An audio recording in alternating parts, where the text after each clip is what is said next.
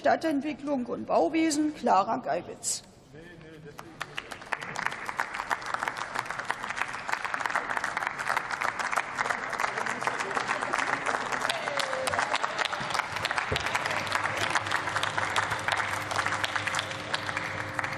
Sehr geehrte Frau Präsidentin, sehr geehrte Damen und Herren Abgeordnete!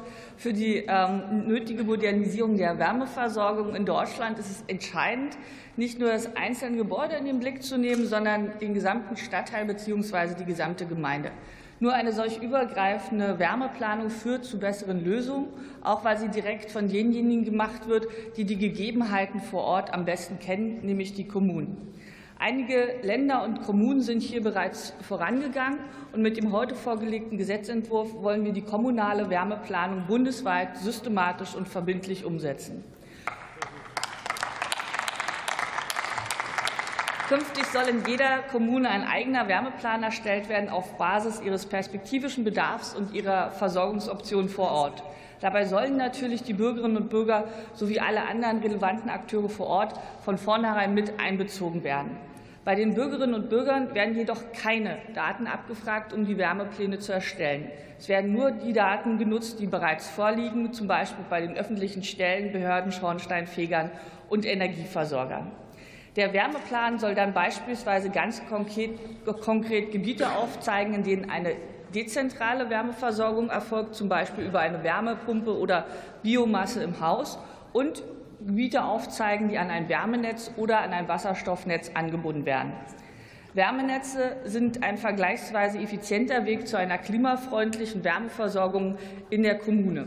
In Westdeutschland gibt es jedoch derzeit nur knapp 10 Prozent der Haushalte, die an ein Wärmenetz angeschlossen sind, und in Ostdeutschland sind es immerhin schon 30 Prozent.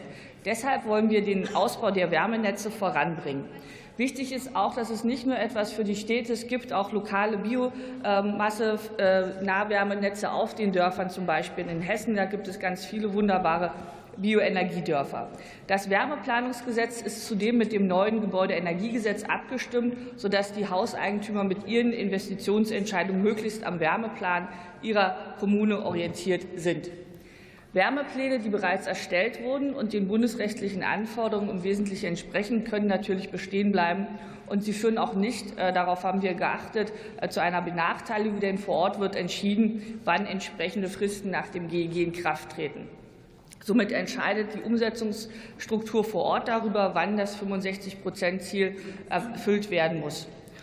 Um die Kommunen nicht zu überlasten, ist der Zeitplan für die Erstellung der Wärmepläne nach Einwohnerzahlen gestaffelt, 100.000 bis 2026 und darunter bis 2028. Und es gibt auch ein vereinfachtes Verfahren für Gemeinden mit bis zu 10.000 Einwohnern. Und natürlich können äh, Kommunen auch gemeinsam im sogenannten Konvoiverfahren äh, diese Wärmepläne zusammen erstellen. Und als Brandenburgerin war mir wichtig, dass wir auch über die Ländergrenzen hinweg, also deutsch-polnisch, aber natürlich auch deutsch-französisch und an allen anderen Grenzen gemeinsame bilaterale Wärmepläne entwickeln können.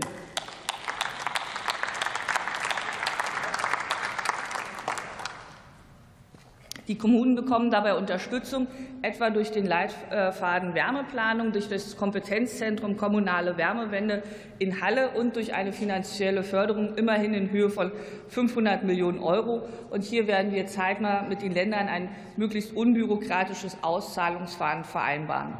Insgesamt können Bund und Länder somit nun eine wichtige Grundlage dafür schaffen, dass es eine kosteneffiziente Wärmeversorgung in unseren Kommunen gibt, für mehr Klimaschutz und für Planungssicherheit für Hauseigentümer. Und hierfür bitte ich Sie nun im parlamentarischen Verfahren um Ihre Unterstützung. Herzlichen Dank.